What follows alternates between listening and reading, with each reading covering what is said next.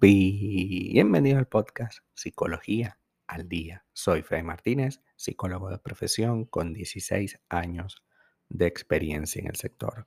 Como pudiste ver en el título de este episodio, hoy vamos a hablar un poco acerca de cómo apoyar a nuestra pareja que sufre de ansiedad. La ansiedad se dice que es la enfermedad de este siglo, porque mm, todo el tiempo estamos en una eterna presión por eh, construir o mantener algo, ¿no?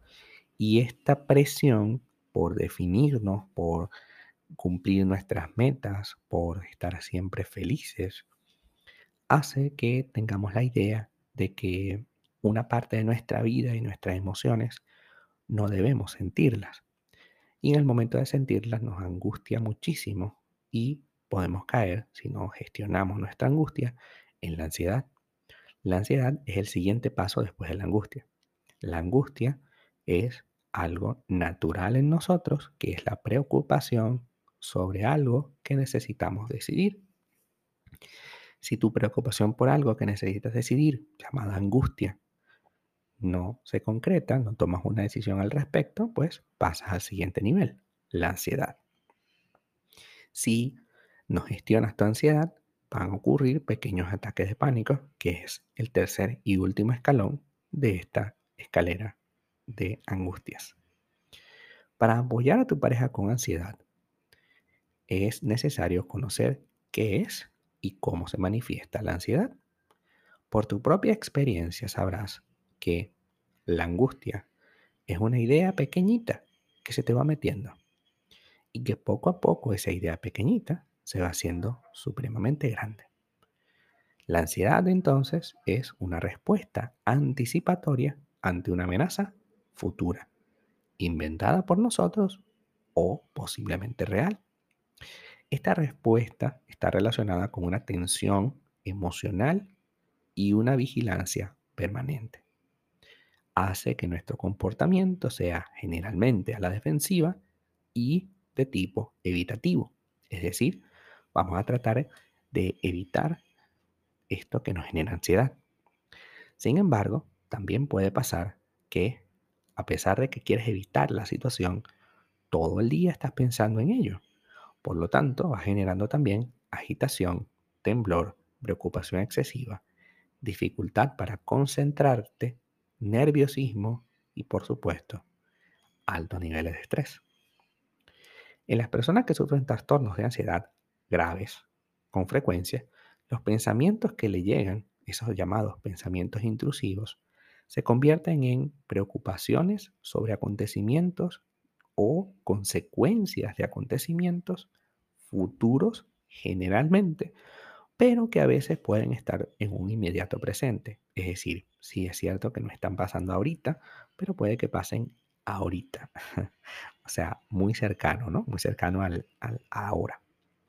Esta idea, generalmente intrusiva, que tú no detectas hasta que está presente, toma la forma de interpretación catastrófica ante sucesos que ocurrieron en el pasado o ante situaciones que pueden ocurrir en el futuro.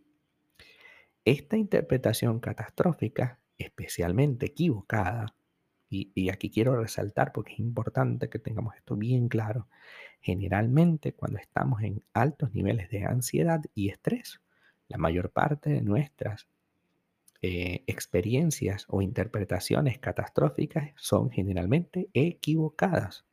La mayor parte es una exageración a lo que puede haber ocurrido o a lo que ocurrió o a lo que puede ocurrir. Porque claro, para el ansioso, lo que puede pasar lo que pasó y lo que está pasando son una misma cosa. ¿Ok? El ansioso perdió la noción del tiempo y la noción del proceso. El ansioso no necesita procesos, necesita resultados. Entonces, claro, como no puede asimilar el proceso, le cuesta muchísimo mantenerse quieto mientras las cosas se van dando. Incluso le cuesta muchísimo sembrar una situación para luego ver los frutos esa persona necesita los frutos. Y entendiendo eso, podemos pasar entonces a si mi pareja tiene ansiedad, ¿qué hago? Lo primero que puedes hacer es no minimizar los sentimientos que tiene tu pareja. Aunque desde tu pensamiento, desde tu perspectiva, no tenga sentido lo que está preocupándose, no invalides lo que siente. Procura comprenderle o al menos respetar sus emociones, ya que las está sintiendo de manera intensa y esos pensamientos no los puede controlar. Tienes que reconocer que todos estos pensamientos y emociones son reales para esa persona. Aunque para ti parezca un absurdo, aunque para ti no tenga sentido, para la persona sí. Y es lo primero que tienes que respetar, que para esa persona sí. Y recuerda que es tu pareja, no es un ser que ves en la calle, es tu pareja. La ansiedad no es fácil de llevar y tampoco su solución es quédate tranquila y no pienses más en eso. es muy común esa frase. Pero bueno, quédate tranquila, ya no pienses más en eso. Pues mira, no. Eh, las personas con ansiedad no pueden tomar semejante decisión, aunque parezca sencilla.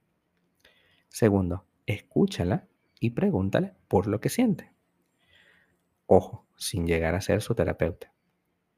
Una buena forma de ayudar a tu pareja es escucharla e interesarse por lo que es interesarte por lo que siente.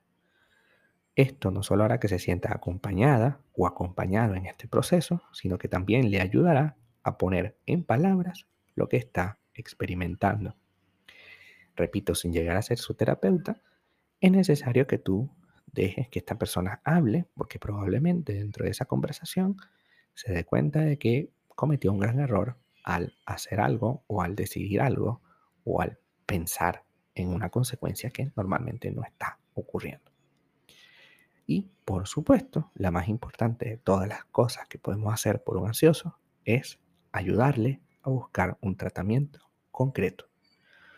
Tú no eres un terapeuta, tú puedes escucharlo un momento, pero no intentes realizar intervenciones. Tú eres su pareja.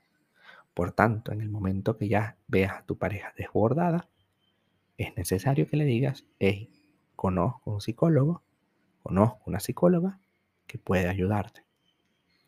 Mira aquí, ve su perfil, veamos qué hace. ¿Te parece interesante? Vamos a tomar una cita. Puede incluso que la acompañes el primer día, porque a veces se puede sentir nerviosa por enfrentarse a la situación. Pero luego del primer día, así como cuando uno lleva un niño al colegio, tenemos que dejarlo que vaya solo.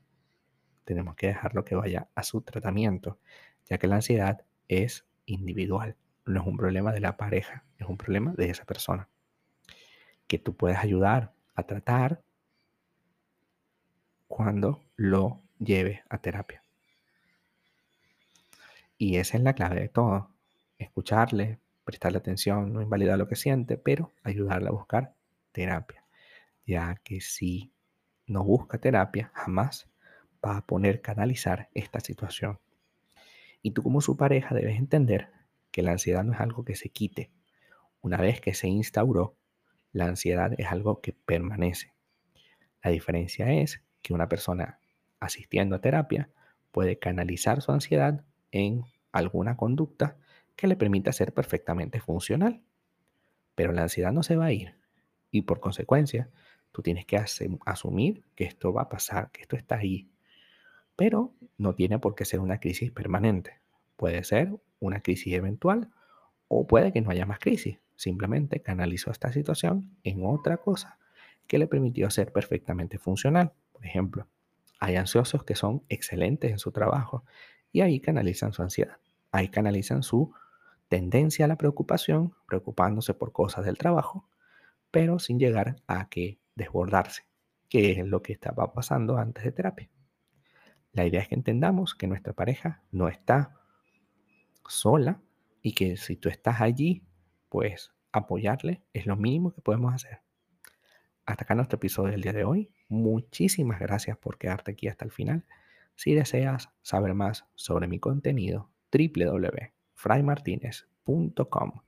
Para consultas online, www.fraymartinez.com y también sígueme en mi Instagram, arroba fraymartinez20. Muchísimas gracias y hasta el próximo episodio.